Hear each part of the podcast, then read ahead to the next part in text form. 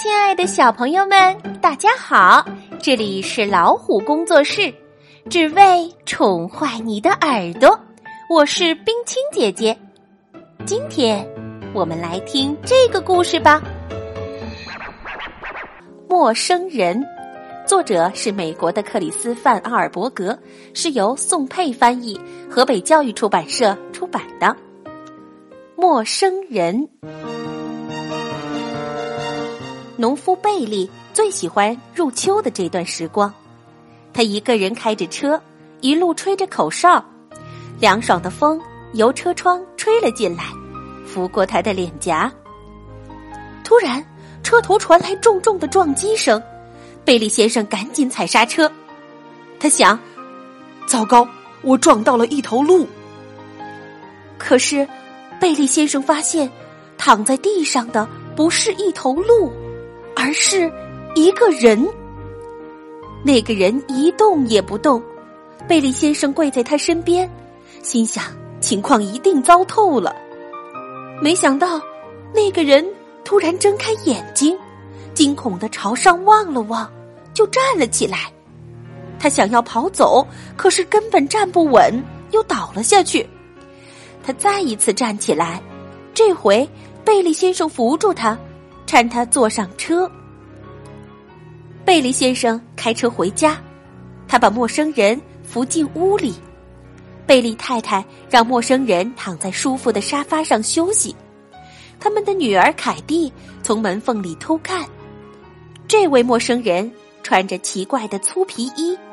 凯蒂听到爸爸轻声地说：“他一定是一位隐士，一个人住在树林里。”而且陌生人好像听不懂贝利先生问他的问题。贝利太太悄悄地说：“我猜呀，他不会说话。”贝利先生打电话请医生来。医生听了陌生人的心跳，摸了他的头骨，检查了眼睛，还量了体温。诊断的结果是，这个人丧失了记忆，他的后脑勺肿了一个包。医生说。呃，几天后他就会想起自己是谁，从哪里来了。医生离开的时候，贝利太太叫住了他，因为医生忘了带走体温计。哦，那只体温计坏了，水银柱停在了最低点，你可以把它丢掉了。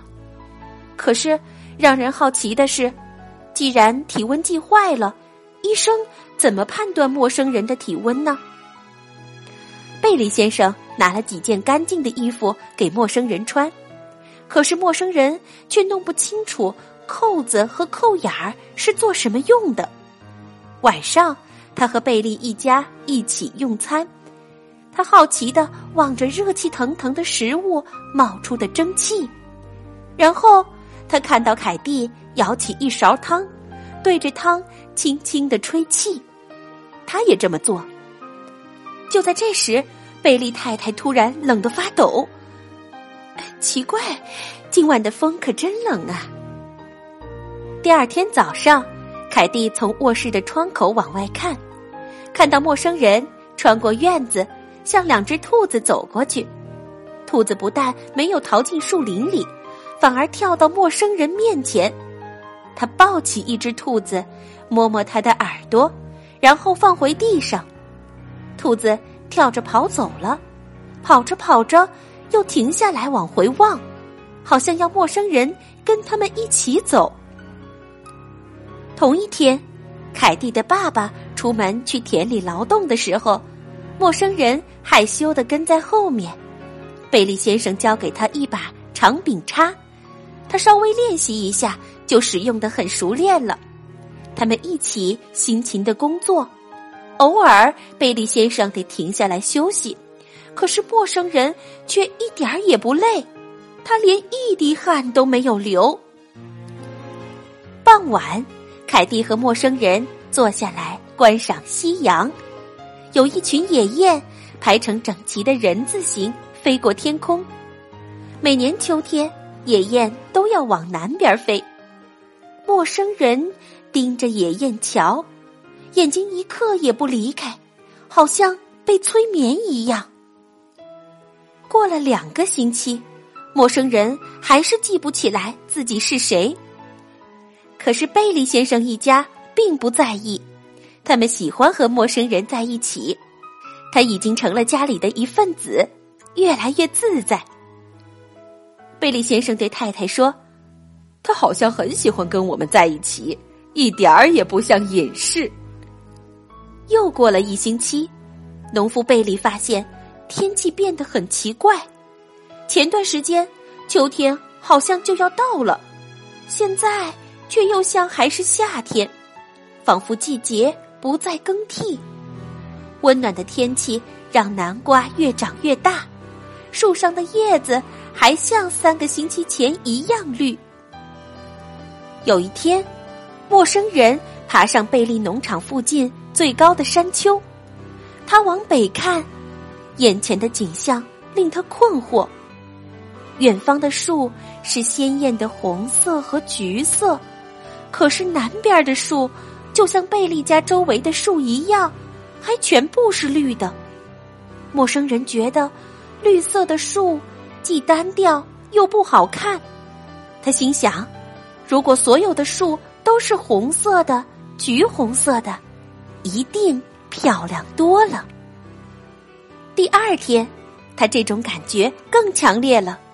他望着绿色的树叶，心想：一定有什么地方不对劲儿。他越想，心里越难过。最后再也受不了了，于是他冲到一棵树前面，摘下一片叶子，用颤抖的手举起叶子，想也没想就用力吹了一口气。那天吃晚餐的时候，陌生人又换上他的旧皮衣。贝利一家从他眼中的泪水看出来，他要离开了。他和大家抱在一起。然后很快的冲出门去，贝利一家赶忙跑到外面，想和他挥手道别，可是陌生人已经不见踪影。空气转凉了，树上的叶子也变了颜色。从此以后，每年秋天，贝利农场都会发生一件奇怪的事儿，就是农场周围的树。总比北边的树晚一个星期变色，然后在一夜之间，这里的树叶全都变成了最鲜艳的颜色，并且在农舍的窗子上有霜留下的字迹，简短的写着：“明年秋天再见。”小朋友们，听完这个故事，你猜这位陌生人到底是谁呢？他好像和我们正常人有一些不同之处，比如体温计量不到他的体温，再比如他吹气的时候，周围的人会觉得很冷，还有当陌生人离开以后，树叶变成了最鲜艳的颜色。今天的故事就讲到这儿了，喜欢就点个赞吧。欢迎大家订阅微信公众号“老虎小助手”，发送消息“我爱听故事”，免费获取冰清姐姐为小朋友准备的电子大礼包吧。下期节目再会。